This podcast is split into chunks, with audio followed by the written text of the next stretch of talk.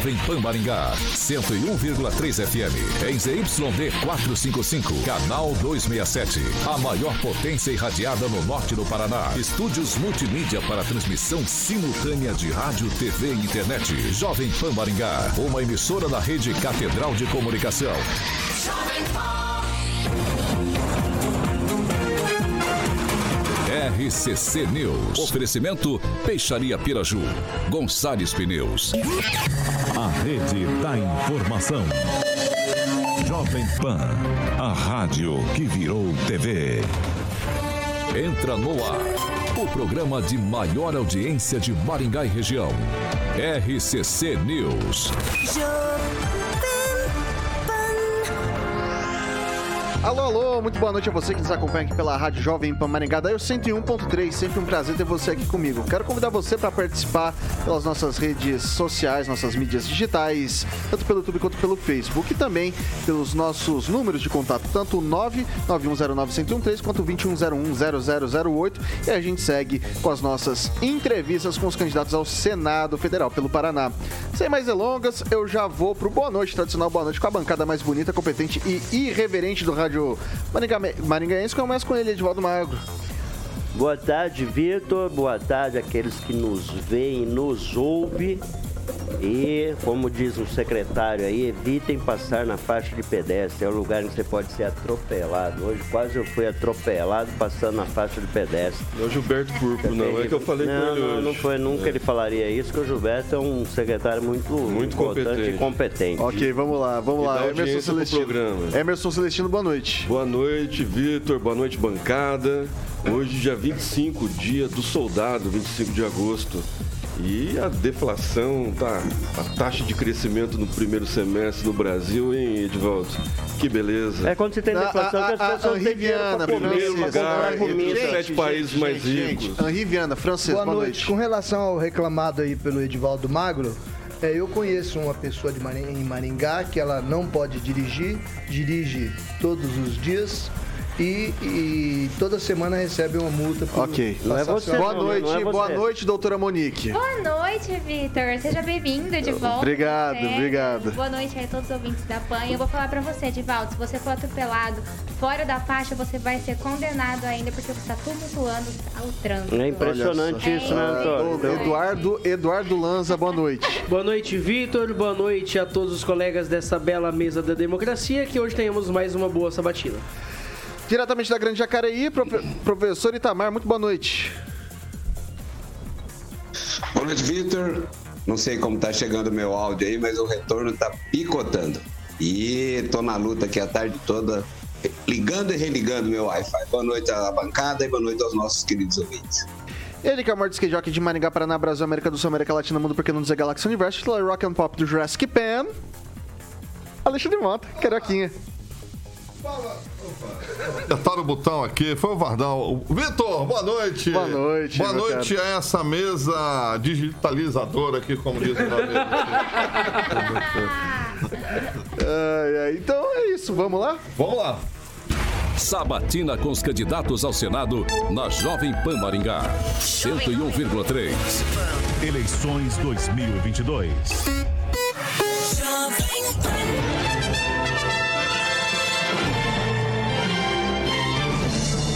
Bom, continuando com nossas sabatinas com os candidatos do Paraná ao Senado nas eleições 2022, preciso sempre lembrar que nossos colunistas têm liberdade para indagarem o que quiserem.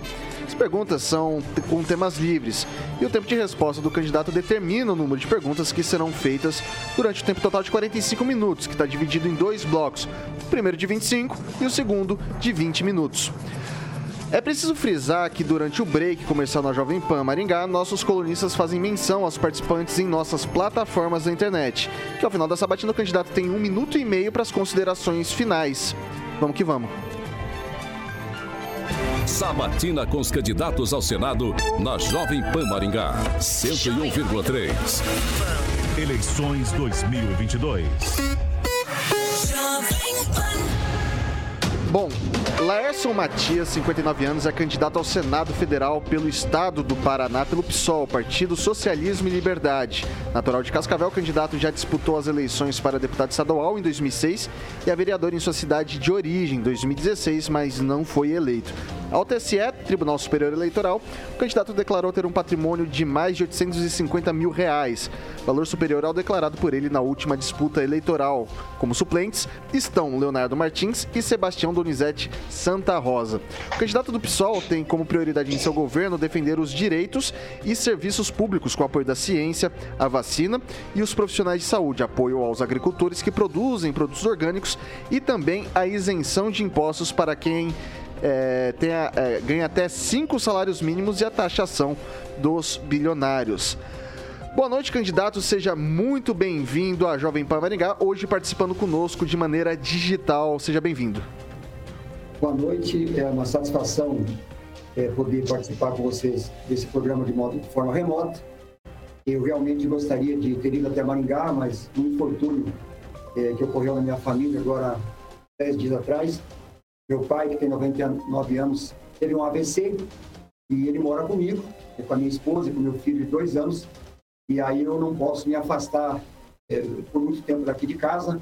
Por isso eu agradeço muito o espaço que vocês me dão, essa oportunidade que vocês estão me dando. Eu sei que estão fazendo um esforço é, para atender esse meu pedido. Por isso eu agradeço é, para a gente poder dialogar aqui com as demandas que vocês podem estar levantando para a gente aqui, para a gente explorar bem o tema e eu poder expressar um pouquinho das propostas que a gente tem aí para levar pro, ao conhecimento do povo do Paraná para decidir o voto aí para o Senado nas próximas eleições. Ok, candidato, nosso cronômetro começa a marcar a partir de agora. Eu começo com a primeira pergunta. Aqui a gente vê que o senhor é. A, pensa, talvez aqui, eu vou colocar em um modelo tributário diferente, né? Então, isenção de impostos para o pessoal de até cinco salários mínimos, cinco salários mínimos e a taxação dos bilionários. A gente tem alguns candidatos, caso, por exemplo, do candidato do, do PDT, o Ciro Gomes, que ele já faz uma defesa e tem um plano em cima disso, né? Minha pergunta é, no Senado, no Senado, dentro de uma casa legislativa, como que o senhor pretende fazer virar essas pautas? Como vai ser o diálogo, inclusive, com a oposição é, em um cenário como esse? É, na verdade, nós, o nosso sistema tributário é muito injusto é, segundo dados da Anfip, uma Associação dos Auditores Fiscais da Receita Federal, para quem ganha até dois salários mínimos, não é cinco, é, é dois salários mínimos, isso dá quase 70% da população brasileira. Então, 70% da população brasileira ganha até dois salários mínimos. É, dessas pessoas que ganham até dois salários mínimos, é, mais de 50%, 60% é, são impostos. Então, significa dizer que se essas pessoas fossem isentas de impostos, elas poderiam. Né? Olha o quanto que elas poderiam aumentar a sua capacidade de consumo, quanto que isso ia melhorar a sua qualidade de vida. Então, é, nós pensamos, nós acreditamos, a gente espera fazer no Senado esse tipo de debate em que nós temos que desonerar é, é, os impostos que é sobre o consumo dessas pessoas até dois salários mínimos. Mas, e para não haver é, solução de continuidade arrecadação de tributos, né, e, e também com os compromissos que a União já tem assumido, os compromissos orçamentários, então nós, nós entendemos que isso deva ser compensado com a tributação daqueles que são isentos no Brasil hoje. E é um absurdo que os grandes empresários tenham seus lucros e dividendos apurados ao final do exercício isentos de impostos. É, é, é, tão bizarro que só dois países no mundo não tributam lucros de dividendos. Então, aí a gente não entende por que, que no Brasil tem tanta concentração de renda. É óbvio que a concentração de renda também é resultado do nosso sistema tributário. Pois a gente, ele incide de forma muito importante no consumo, tem 70% da população, e isenta 1% da população que consegue auferir os lucros e dividendos das grandes empresas, do, da especulação financeira, do mercado é, acionário, né? E aí, isso é isento. Então, essa é, uma, é, um, é um grande debate, eu, é, é não é só o Ciro, algumas pessoas, isso está no Congresso é de longa data, tem o Paulo Guedes mesmo queria tributar originariamente em 15% dos lucros e dividendos.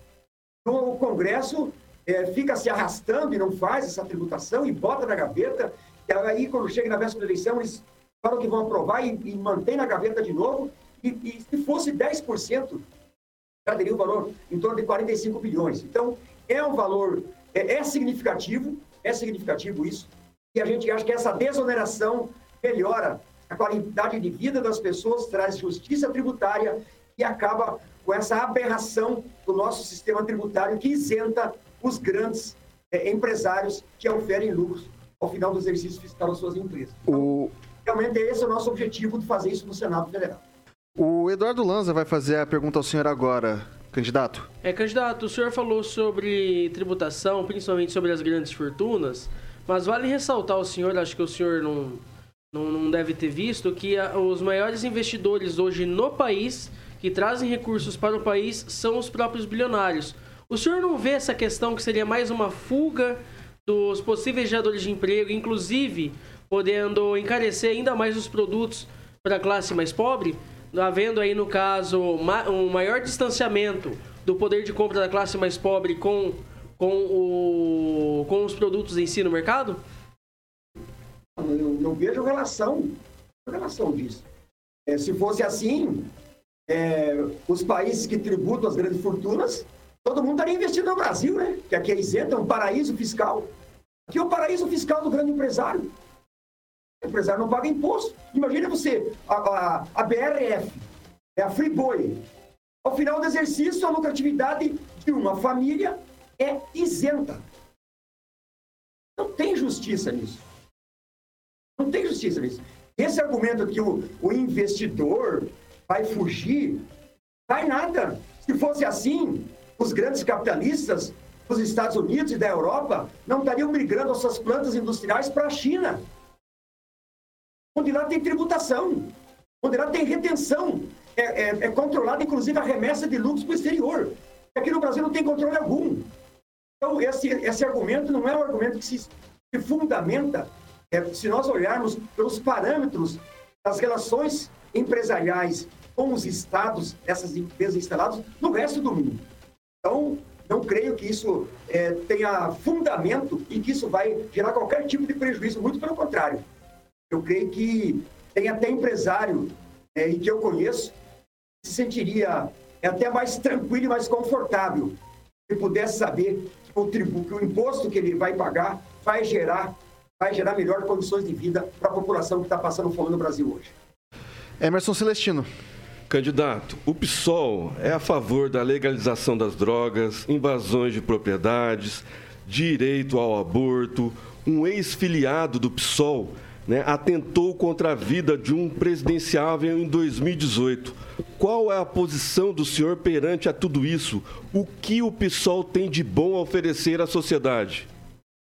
A primeira coisa que ele tem de bom para oferecer à sociedade é desmentir as grandes mentiras, as deslavadas algumas pessoas que produzem fake news fazem no país e que alguns órgãos de imprensa insistem em propagar como se fossem verdades. E como diria o ideólogo nazista, né, da época do nazismo, uma mentira contada muitas vezes acaba virando verdade. Essa história de que o Adélio era do pessoal é verdade, ele era, foi filiado ao pessoal. Mas quatro anos antes ele cometer aquele crime, ele já não era mais filiado ao pessoal. Aliás, um blogueiro que falou que o pessoal tinha é, responsabilidade com o ato criminoso dessa pessoa que foi filiado, que se do pessoal quatro anos antes de cometer o crime, foi condenado pela justiça. Porque é uma, uma fake news.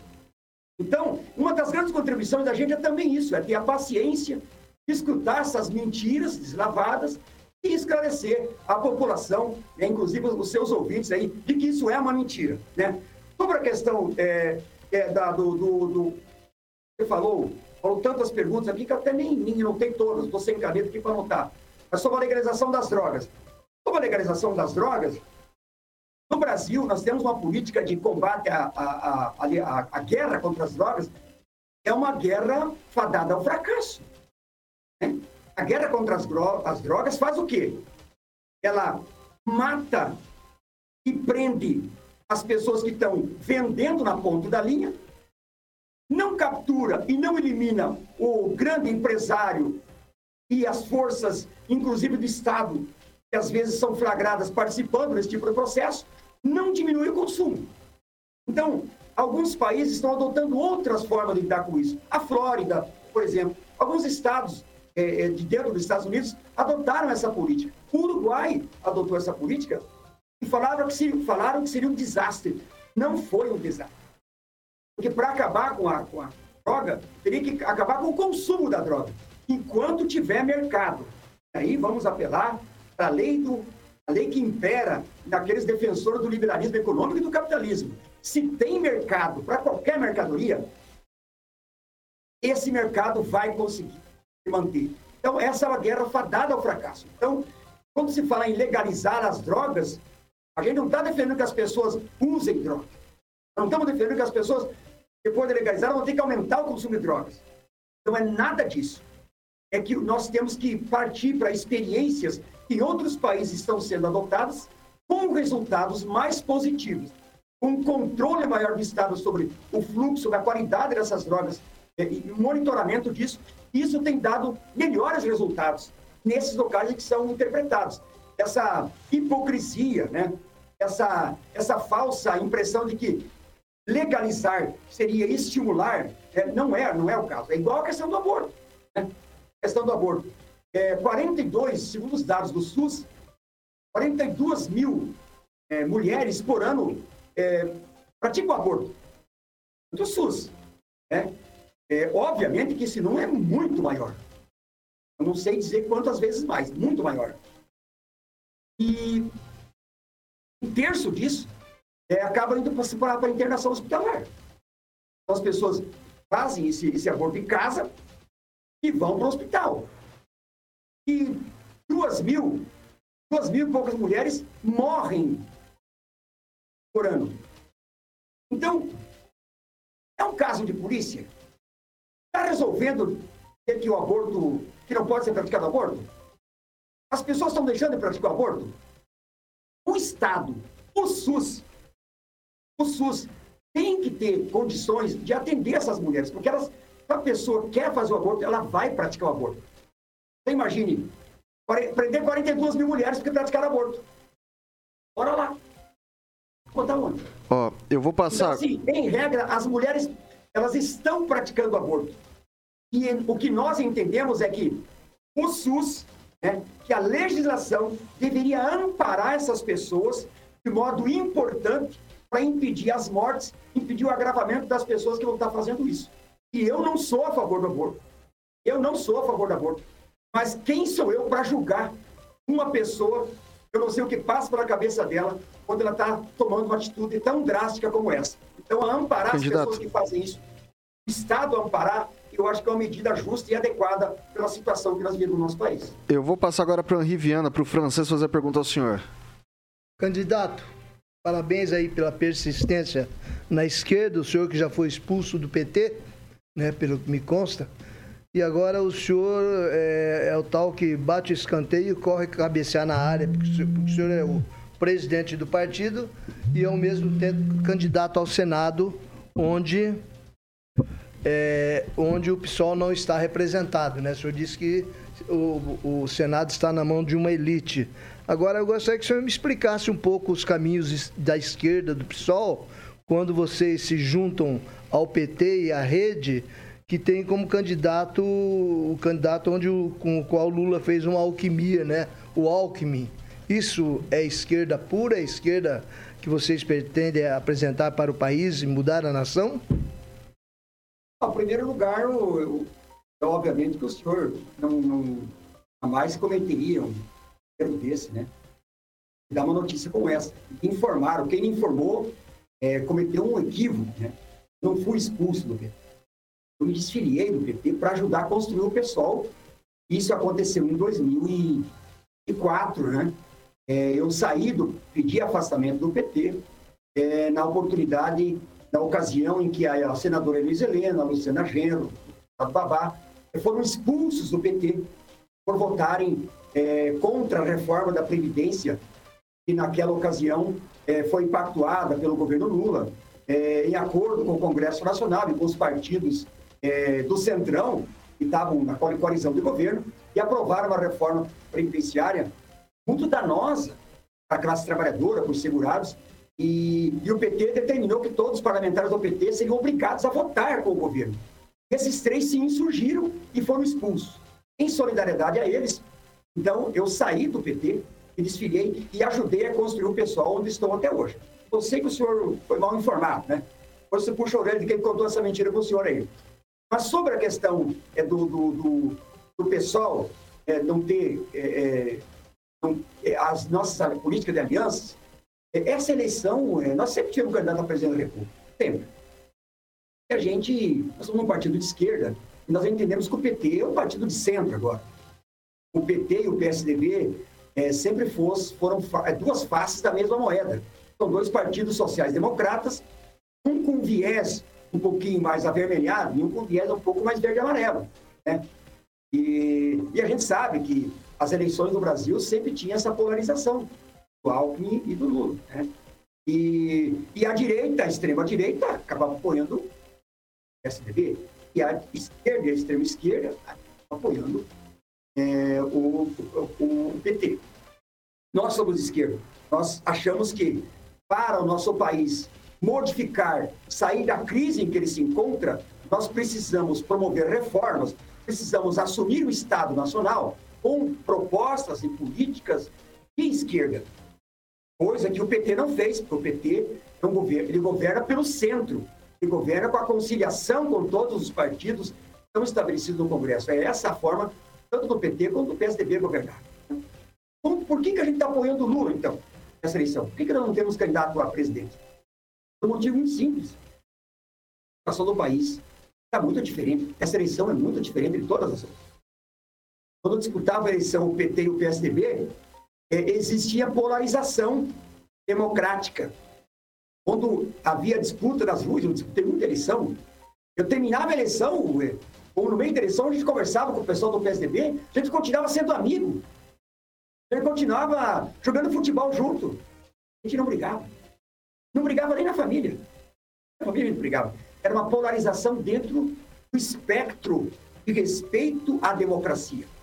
Agora não. Agora nós temos um presidente da República que não respeita a democracia, que atenta contra as instituições, que ofende as mulheres, que tem atitudes racistas, como se fosse um senhor escravo em relação à negritude desse país, que é, ataca a comunidade LGBT, que mandou abrir a porteira para as reservas indígenas para destruí-las, explorá-las sem controle algum, que deixa desmatar a floresta amazônica, e envergonhando o país, porque nós tínhamos financiamento para monitorar a Amazônia, ele destruiu o sistema Candidato. de monitoramento da floresta amazônica. Então, e uma pessoa que diz que não vai respeitar o resultado das urnas, pasmem, se elegeu pra, pela democracia e diz que a, a ameaça não aceitar e que convoca os seus aliados, depois de tê-lo armados, armado até os dentes, chamando de meu exército para resistir. Então não é um ambiente normal.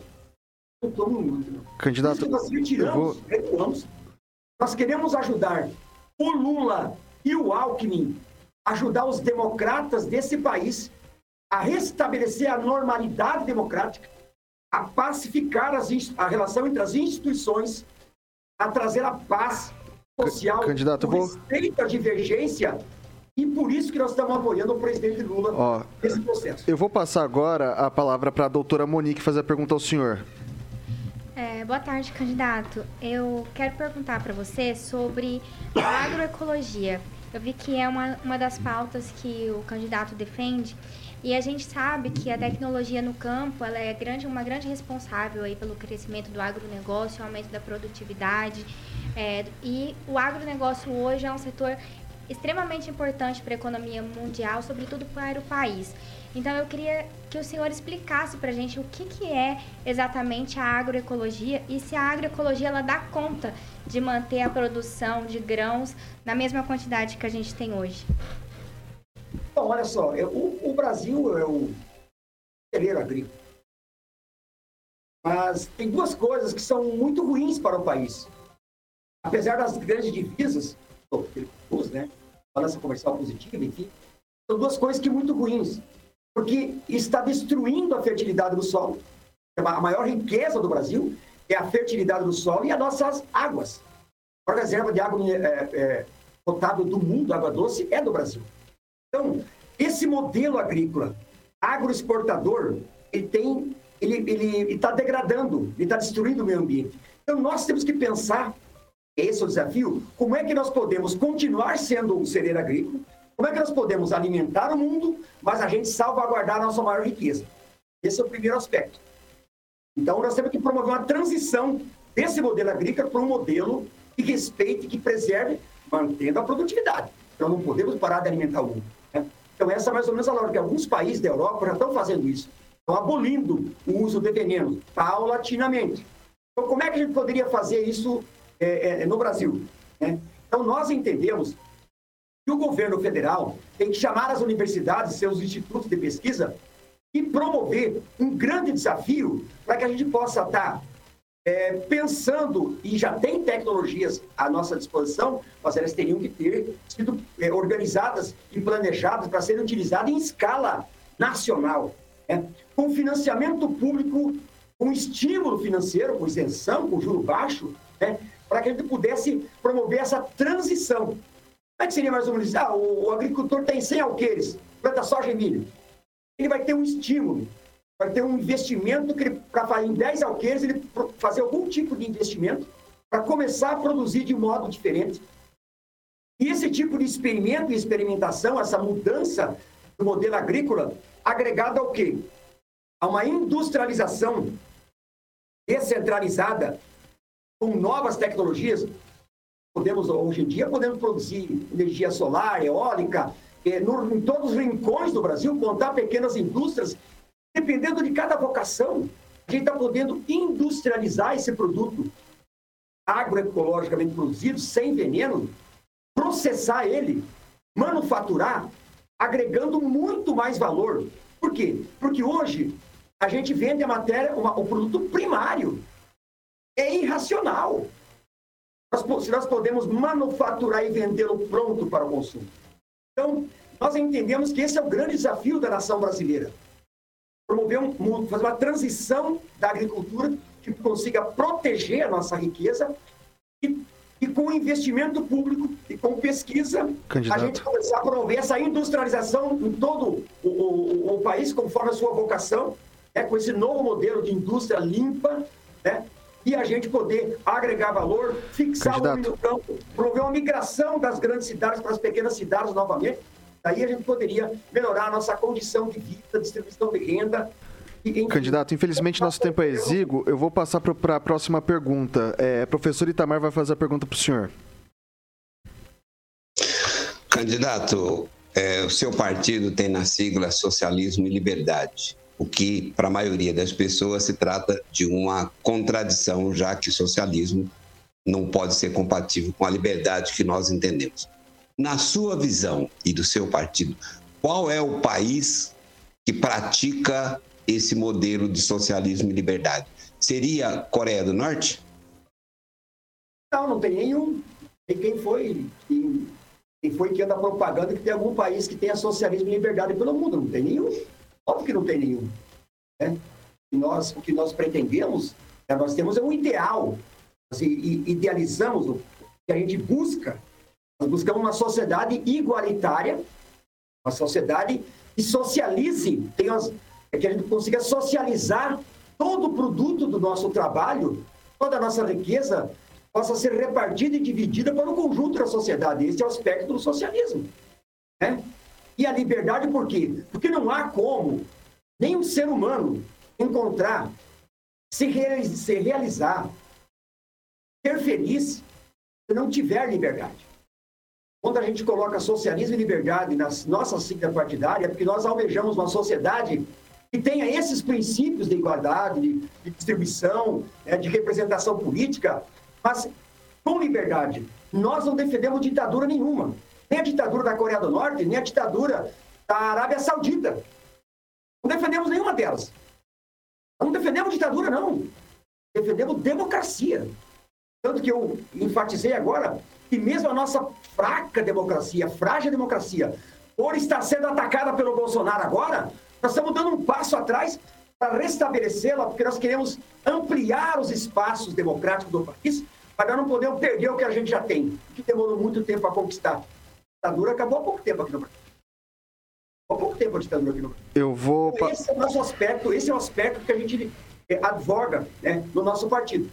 Não tem nenhum país socialista do mundo que tenha como exemplo, não, viu?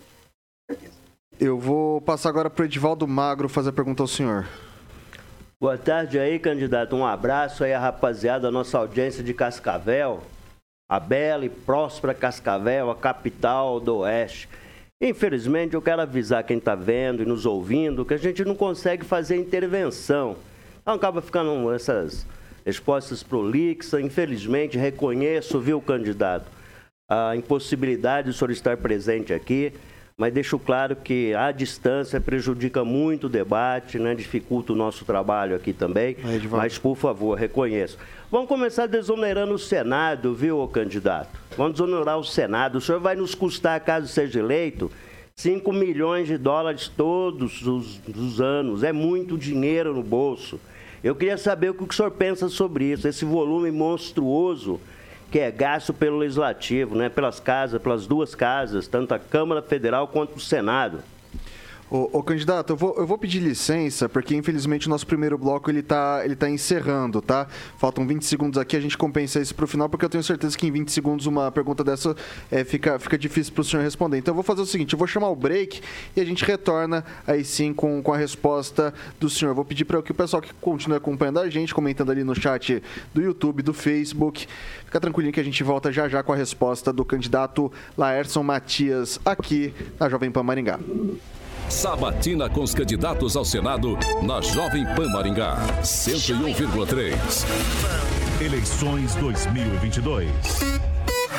Não deixe para depois o melhor negócio que você pode fazer agora. Caoa Sherry Day. Dias incríveis para você escolher seu carro zero. Em condições, ofertas e vantagens exclusivas. E fazer o melhor negócio do ano. Aproveite a redução do IPI em toda a linha Caoa Sherry, além da taxa de 0,99% ao mês, entrada de 65% e o saldo em 36 parcelas ou seguro grátis. Caoa Sherry Day, de 10 a 13 de agosto. No trânsito, sua responsabilidade salva vidas. RCC News. Oferecimento. Gonçalves Pneus, Avenida Brasil 5681, próxima Praça do Peladão. Fone 3122 2200. Peixaria Piraju, Avenida Colombo 5030. Peixaria Piraju. Fone 3029 4041. Atenção, atenção, já. Pessoal, a gente está de volta aqui pelas plataformas digitais da Jovem Pan Maringá e agora é o seu momento, meu caro ouvinte, minha cara ouvinte, aos comentários. Vamos aos comentários de vocês. Emerson Celestino. Primeiro, vou mandar os parabéns para o Dr. Rogério Calazans fazendo aniversário hoje. Rogério Calazans que vem forte aí para a Prefeitura 2024. E o René Cardel, a respeito da primeira pergunta, ele resumiu aqui sobre o que ele disse sobre o que o candidato disse, né? O Adélio era do PSOL e atentou contra a vida do presidente. É a favor do comércio das drogas, não é a favor do aborto, mas acha normal. Edivaldo Magro. Eu só quero mandar um abraço para dona Márcia, que gentilmente me serviu um café coado naquele coador que o Celestino, que é muito jovem, não vai lembrar, mas o café já foi feito no coador de pano, seu Celestino. Um abraço, dona Márcia. Sério? Verdade, sério. Aí, viu? Você aprendeu uma coisa comigo hoje, sabia, Celestino. acho que era só valita. Vamos lá, vamos lá, francês. O René Cardel comenta aqui que os agrônomos não devem estar gostando nada na, nos comentários do professor aí. Parece que ele não é especialista da área agrícola, que é quem sustenta o país em épocas de crise. Doutora Monique. É, o René Cardel também pegou e falou aqui, né, que né, nessa época eles, eles não brigavam porque eles dividiam o dinheiro todos entre eles. A gente tá voltando, dá tempo pro Lanza fazer rapidinho? Dá, vai lá, Lanza, rapidinho. É, o Darcy Santos disse o seguinte: Senhor candidato, o maior erro dos brasileiros é querer copiar os outros países e sempre as cópias são as piores no Brasil. Só vai melhorar quando, é, quando o patriotismo é, tiver, é, não tiver mais corruptos no governo. Bom, a gente está de volta aqui pela pela Jovem Pan Maringá da Eu 101.3 e agora, Caroquinha, a gente tem o, o recadinho dos nossos amigos da PIP Consórcio Investimento, é isso mesmo? Boa, Vitão. A PIP é representante autorizado do consórcio Araucária. São vários, é uma gama muito grande, é, Vitor, de consórcios. É só você obter mais informações indo direto na Avenida Governador Bento Munhões da Rocha Neto, número 534, sala 14, ou o famoso atendimento online, o conhecidíssimo WhatsApp, que é o 44 991856363. 991856363 para que você possa é, fazer um bom negócio com atendimento sempre com as menores e melhores taxas, consórcio de imóveis, serviços, elétricos, automóveis, tudo com a galera da PIP Consórcio Investimentos e Empréstimo Consignados é na PIP Consórcio Investimentos, agora autorizado Consórcio Araucária. Vitor Faria, meu querido amigo. Sabatina com os candidatos ao Senado na Jovem Pan Maringá, 101,3. Eleições 2022.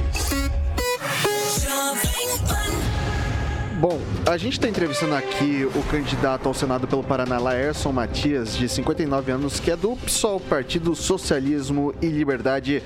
Candidato, a gente segue com nossa entrevista e o cronômetro passa a valer novamente a partir de agora. Eu vou pedir só para que o Edivaldo resuma a pergunta feita no último bloco para que fique quentinho na cabeça. E já se pedir um, um, um stream ali, vai lá, Edivaldo. Eu perguntei-lhe, candidato, é, se o senhor pretende desonerar a folha também do Senado, você, o senhor, caso esteja lá, vai custar 5 milhões de dólares é, por ano a cada brasileiro. É, para, os brasileiros, não a cada, né? Lembrando, antes que o senhor me chame de desinformado, isso é um estudo da Universidade de Brasília, junto com a Universidade de Minnesota, nos Estados Unidos. Só pode checar essa informação aí para não me chamar de desinformado, candidato.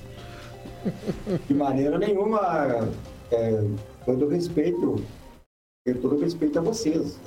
Quando a gente chama alguém de, de desinformado, é porque a pessoa também está desinformada. O senhor está muito bem informado. É, eu quero lhe dizer o seguinte: é, uma das nossas propostas é acabar com esse mandato de oito anos. Né? Eu acho. Daqui a oito anos para o Senado. O Álvaro Dias está 32 anos lá, rapaz. Ele é, tem mais tempo de mandato que a minha filha tem de vida. E se a gente pensar o que, que, qual o benefício que nós tivemos com a participação do senador Álvaro Dias no Congresso, Senado. É.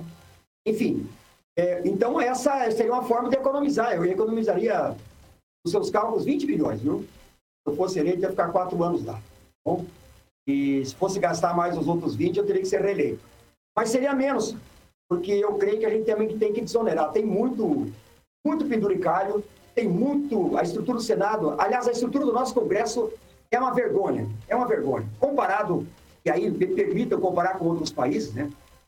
Tem país da Europa que o, que o parlamentar não, não tem nem, nem um assessor. Nenhum assessor. Aqui, câmaras de vereadores é, interior do país tem mais estrutura que parlamentos da Europa. País da Europa. Então, é uma vergonha. A nossa casta política é privilegiada nessa, é pela Constituição, garantiu até 5% do orçamento para eles. Isso é uma vergonha. Um país que tem 33 milhões de pessoas passando fome e, e, e um, um, parlamentar e um palácio suntuoso com um monte de assessoria, com um monte de verba, com um monte de emenda secreta, 18 bilhões desviados do orçamento da União, sendo utilizados de forma secreta por essas criaturas que não merecem o respeito do povo brasileiro. Então, realmente tem que, tem que melhorar. Eu queria aproveitar, eu esqueci de duas coisas. Fui chamado a atenção no intervalo pelas minhas companheiras do partido sobre a questão do aborto. Eu não, não defendo que as pessoas pratiquem aborto. Eu defendo que as pessoas tenham o direito, se elas quiserem fazer, não serem criminalizadas por isso. E tem uma pergunta que de responder, que a gente estimula a invasão de terra. Nós não estimulamos a invasão de terra. Nós defendemos o direito das pessoas que não têm terra de ocupar as terras que são improdutivas que deveriam ser destinadas, conforme diz a Constituição, por não estarem cumprindo com a sua função social, não estarem cumprindo com a função social da propriedade, para serem destinada para quem nela precisa e quer e tem vocação para trabalhar. Então, essas duas coisas eu esqueci. Me desculpe, foi muitas perguntas aí, a gente não, não tem muito essa prática, eu peço perdão, mas essa correção era necessária. Viu? Obrigado. Ok, eu vou pedir para que a bancada também agora façam perguntas nesse segundo bloco mais, mais diretas, objetivos, porque de fato nosso tempo ele é bastante curto. Francês. Ô professor, eu acho que o senhor não vai ter boa votação para o Senado, não, porque o senhor, se eleito senador com quatro anos, o senhor vai desistir da cadeira, vai abandonar o cargo. Outra coisa, o senhor está aí criticando o senador Álvaro Dias. O senhor não acredita na, na sabedoria popular expressa através do voto? Isso tem que ser respeitado. Assim como ele ficou quatro, por quatro mandatos como senador, ou cinco, né? O senhor não foi eleito sequer vereador. O senhor respeita o voto popular? É óbvio, eu, eu, eu respeito. Aliás, na minha, na minha fala anterior eu falei que eu estou, que nós do pessoal estamos tentando salvar nossa democracia do ataque do Bolsonaro, que diz que não vai respeitar o Eu vou respeitar sim, sempre respeitei. Mas a gente pensa diferente do senador Alvordim. Nós pensamos diferente. O meu objetivo, a gente cansou de esperar que alguém da elite, aqui nós temos três, é, três senadores do mesmo partido, eles abram a porta do Senado para o povo do Paraná. Eles não abrem. Abrem para o agronegócio, eles abrem para os empresários, para os grandes lobbies nacionais e não abrem para a classe trabalhadora. Então, então, nós temos, nós queremos, a minha candidatura tem essa pretensão. Quem vai escolher, obviamente, o senhor está certo, é o eleitor. O eleitor é que tem que querer. Ele que tem que acreditar que é importante uma pessoa como eu, uma pessoa humilde do povo, que pensa e age dessa maneira, que tem projetos dessa natureza, mereça, mereça, na verdade, o voto para ser senador. Obviamente que eu respeito, tranquilamente. Tenho a pretensão, tenho a arrogância de achar que eu sou melhor ou pior do que os outros. Aliás, eu não quero mudar a cabeça de ninguém, não. Eu estou aproveitando o espaço eleitoral que permite para a gente propagar as nossas ideias.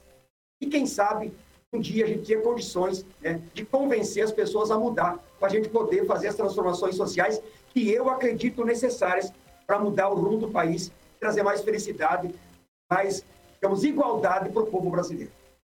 São Celestino. Fazendo uma correção, candidato, mandato de senador é oito anos, tá? Vivemos tempos sombrios em nossas liberdades e a ditadura da toga, comandada pelo ministro Moraes, está cerceando direitos constitucionais. O, o, o PSOL é a favor de todas as liberdades ou tem viés ideológico no partido? Desculpe se eu não me fiz entender. Eu, eu falei que uma proposta minha, caso eu seja senador, é acabar com o mandato de oito anos, tá? Sobre essa ditadura de toga, olha, vou ser sincero, eu sou uma das pessoas que questiona muito a decisão judicial. Sempre questionei a decisão judicial. Mas daí, aí eu afrontar o poder judiciário, precisa ser reformado. O poder judiciário tem que ser reformado. Temos que mudar a forma de escolher ministros, né? tá? Nós temos que ter um controle externo sobre o Poder Judiciário, isso não dá. Mas daí a eu não querer respeitar e insurgir por uma decisão que me desfavorece, aí tem uma longa distância. Eu gostaria de saber qual, a qual decisão o senhor diz que, que o Alexandre Moraes está tá cerceando, qual é a liberdade? Eu não. Realmente, a minha liberdade, a minha forma de agir, eu então, não vejo que tenha uma grande, uma grande repercussão na minha liberdade de agir, na minha forma de agir, por alguma decisão tomada pelo, pelo STF. Se o senhor puder me ajudar a dizer qual é a decisão que o senhor acha que tolhe alguma liberdade, talvez eu possa ser mais objetivo e preciso na minha resposta. Então, candidato, é por isso que eu perguntei, tem viés ideológico nas decisões do Moraes. O senhor, o senhor é contra a liberdade de, de expressão. O senhor é a favor da liberdade de expressão do seu lado, mas do lado contrário ao senhor, do pensamento contrário, o senhor é a favor do Moraes. Quem falou isso? Quem falou que eu sou a favor do Moraes? Não. Eu estou falando que eu não sou a favor do Moraes. E qual a opinião que eu sou contra? Eu, eu respeito, eu respeito o direito das pessoas propagarem a sua ideia. O que eu não respeito, eu não aceito, o judiciário não tem que aceitar, porque a lei diz isso, é que uma pessoa não pode fazer uma mentira, propagar uma mentira, atacar e desmoralizar uma pessoa. Isso não é liberdade de expressão. Isso não é, isso é crime. Crime tem que ser tratado aos rigores da lei. Ué, não é isso? É assim que tem que ser tratado. Então, por exemplo, o, o, a, é, essa, essa questão que eu dei exemplo do Adélio. O, a, o blogueiro que inventou essa mentira foi condenado. Por quê? Isso é, é, é respeitar a liberdade de expressão? Não. Ele foi condenado porque ele contou uma mentira, colocou na rede social e um monte de gente que não sabia de nada disso, inocente, ignorando que era uma mentira, propagou como verdade. E aí ele foi condenado. Então, isso eu sou a favor. A, a, a, a, a democracia pressupõe uma legislação, um pacto social em que as pessoas têm que se respeitar. A minha liberdade vai até onde começa a sua. Eu tenho que respeitar a sua opinião. Eu não tenho que mudar a sua opinião, eu tenho que respeitar. Né? Assim como eu quero que você respeite a minha também. Ok, eu vou passar para o Lanza. É, candidato, é, eu acredito que o senhor possa é, estar desinformado porque até o presente momento no Código Penal Brasileiro não há nenhuma lei que positive, lembrando que a, a justiça brasileira ela é positivista, ou seja, tem que estar escrito em lei para ser crime, o caso de fake news. Então eu acho que aí o candidato acabou se equivocando. Porém, eu gostaria de fazer uma outra pergunta ao candidato, que é a seguinte. O candidato no primeiro bloco citou que no Brasil ocorrem, em média, 42 mil casos de aborto por ano.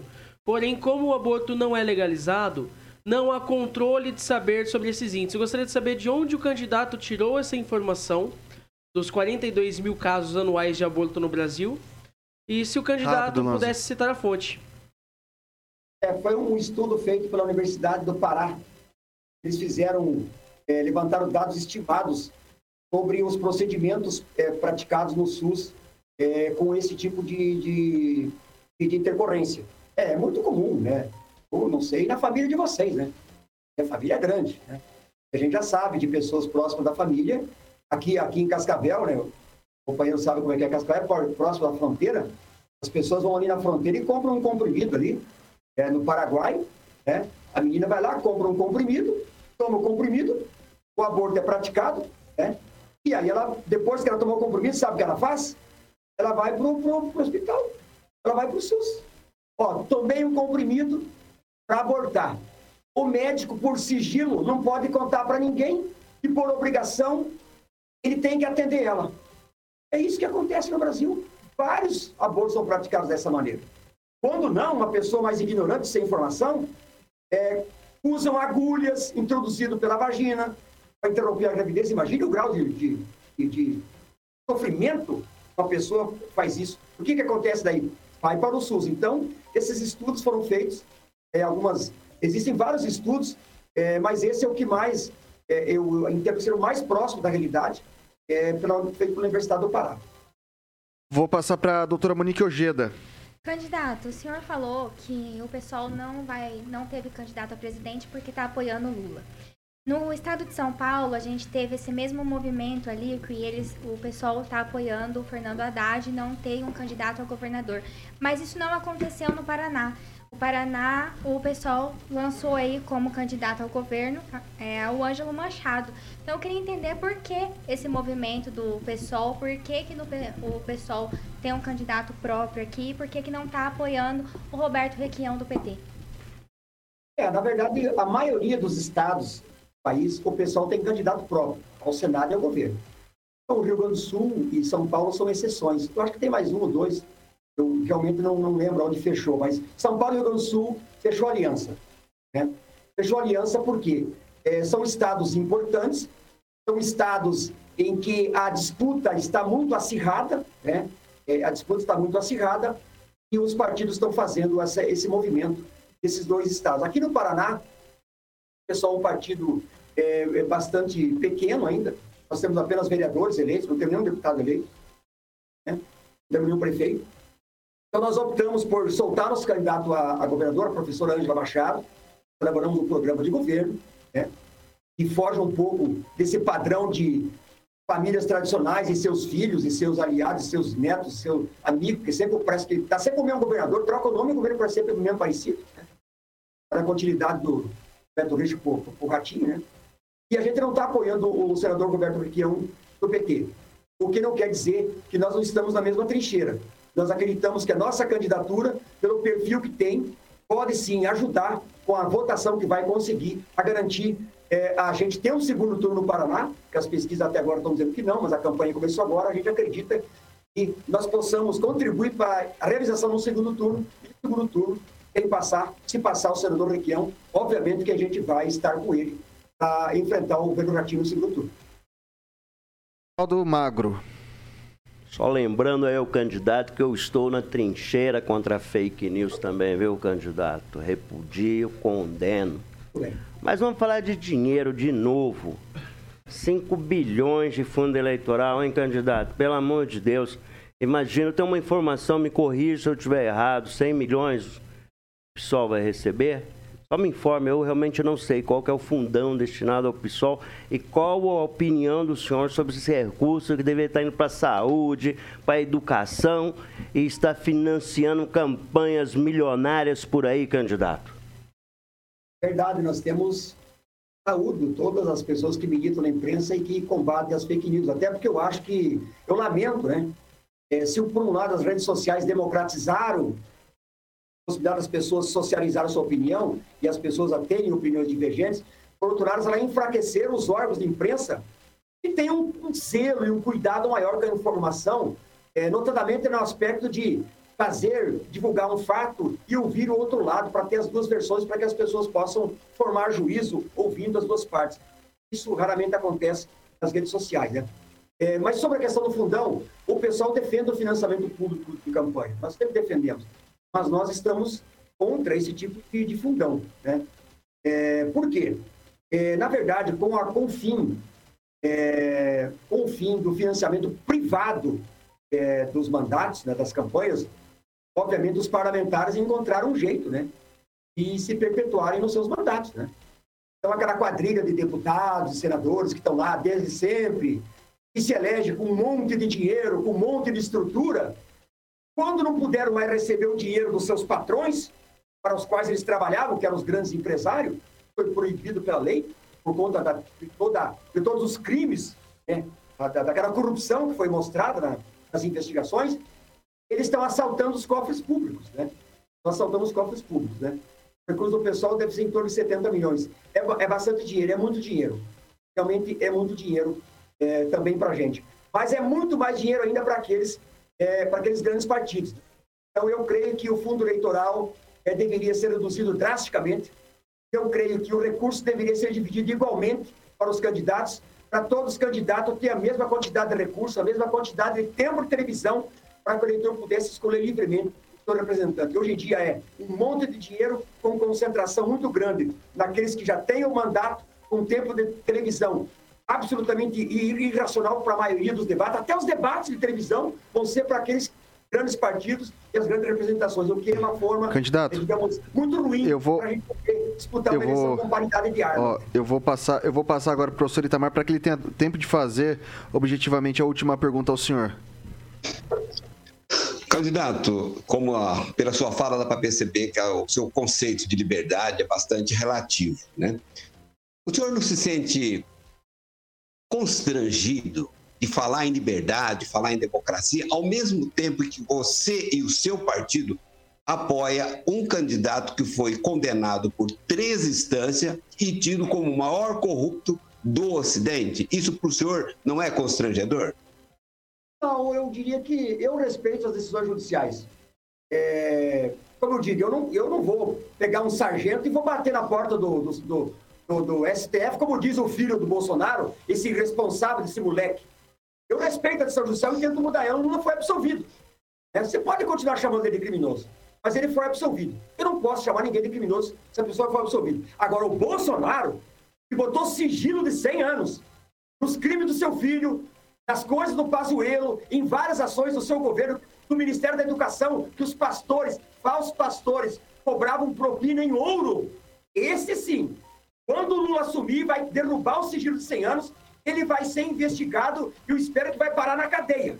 Isso eu teria vergonha. um presidente da República que decreta sigilo para os seus atos. Né? O que afronta o Estado democrático de direito. Né? E o, e o, porque é um dos princípios da administração pública a transparência, né? o conhecimento público. Então, não esconder os seus atos só tem sentido em uma ditadura.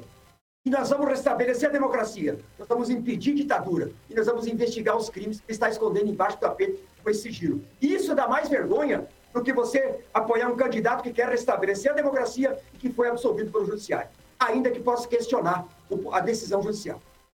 A minha última pergunta, e de maneira objetiva também, para depois o senhor ir para o último instante, é: o que, que o senhor vai fazer pelo Paraná? Olha, o meu grande objetivo é pensar o Paraná do futuro. Pensar como a gente pode se, ter o celeiro agrícola do mundo, alimentar o mundo, mas sem ficar destruindo o nosso meio ambiente, as nossas terras, as nossas águas. Porque se nós continuarmos assim, nós vamos destruir a nossa capacidade produtiva e a nossa maior riqueza. Esse é o maior, maior desafio que eu tenho é, é para levar nessa campanha. Além do que, eu pretendo defender a federalização da educação, porque é uma vergonha é, os municípios e estados serem, é, por, por diferenças orçamentárias, é, por visões diferentes de, de, gestão, condenarem as pessoas que nascem num outro município a ter uns menores e outros melhores condições de ascender na vida e na, na, na na grade educacional do país e se formar como cidadão. Um município pobre, um estado pobre, não tem condições de ofertar uma boa qualidade de ensino. Então, temos que federalizar a educação e a União se responsabilizar por garantir a mesma estrutura escolar, a mesma, mesma qualidade de ensino, o mesmo salário, uma carreira nacional para o professor municipal, para o professor estadual e para o professor federal. Então, essa é uma outra grande é, tarefa, além da reforma tributária, exonerando as 70% das pessoas que ganham até dois salários mínimos e tributando as grandes fortunas que não pagam nada no país. Ei, uh, não dá tempo de fazer mais uma pergunta. Infelizmente, eu desloco agora para o senhor o tempo de um minuto e meio. Vou pedir para o Samuel colocar na tela para a gente. O senhor tem um minuto e meio agora para falar das suas ideias, enfim, tema ali. O senhor pode falar o que quiser, fica à vontade. É, eu primeiro quero agradecer é, a todos vocês é, por ter feito esse esforço.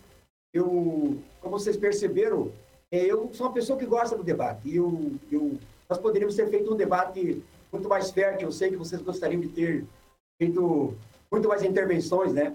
Na nossa fala, e isso realmente ficou prejudicado. Mas por isso eu agradeço a todos vocês por esse esforço de fazer dessa forma remota.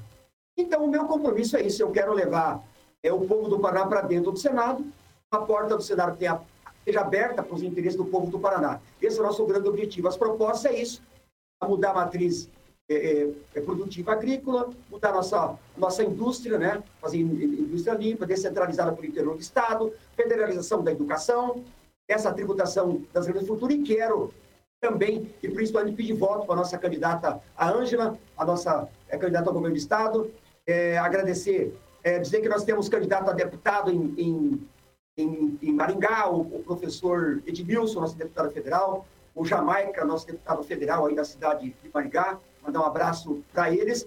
Dizer que eu quero também ter no Senado da República o senador do Lula, para ajudar o Lula a fazer as reformas que precisam ser feitas, que foram destruídas nesse governo. Quero ajudar o Lula a acabar com 33% de brasileiros que estão passando fome, combater a fome, a miséria e distribuir renda. É uma tarefa muito importante, uma tarefa de vida.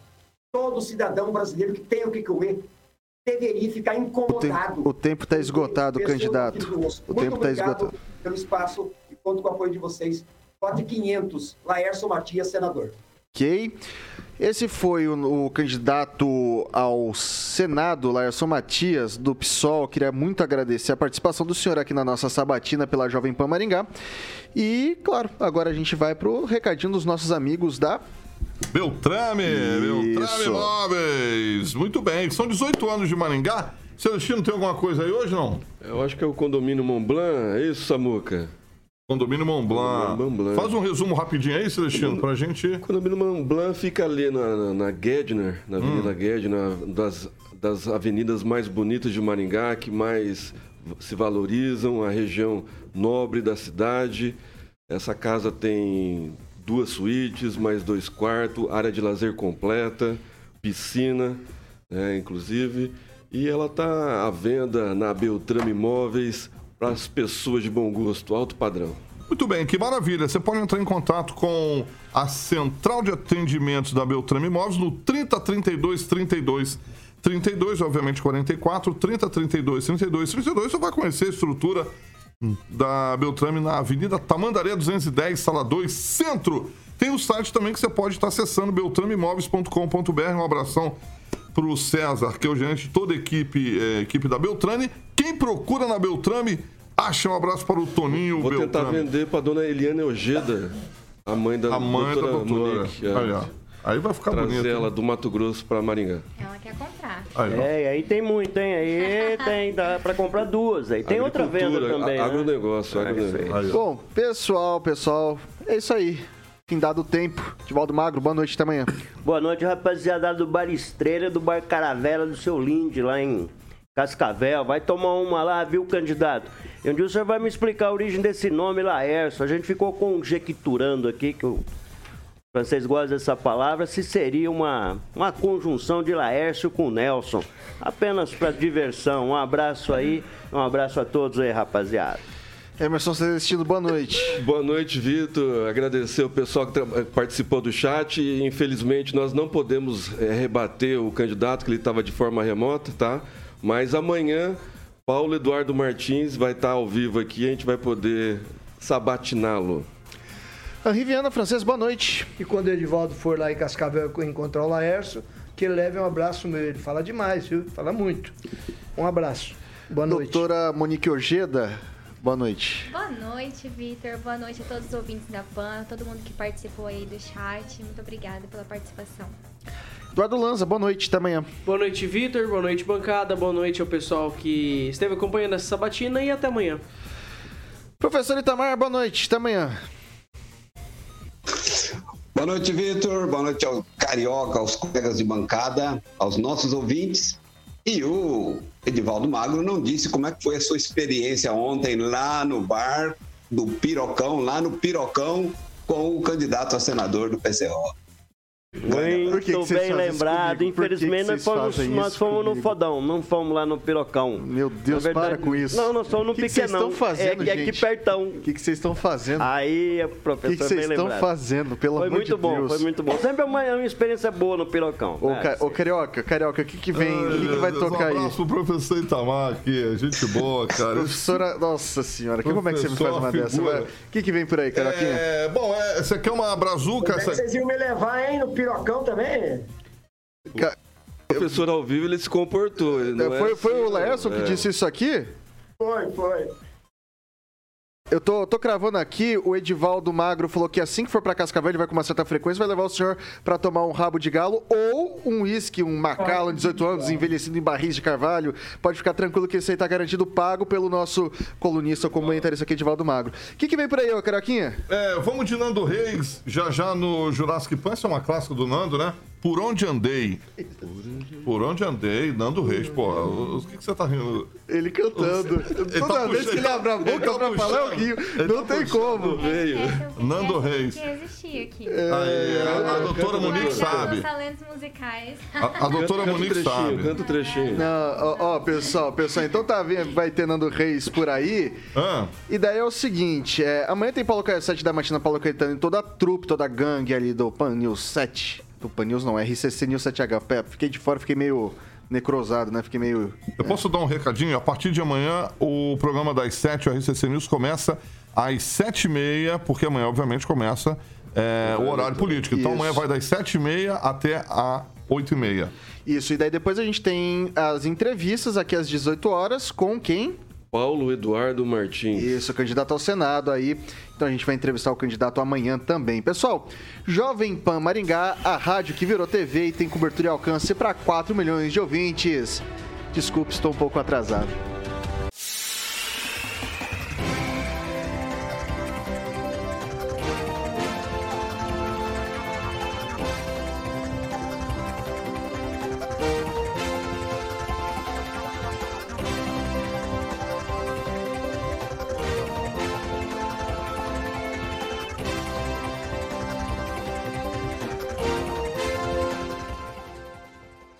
Opinião de nossos comentaristas não reflete necessariamente a opinião da Rede Catedral de Comunicação.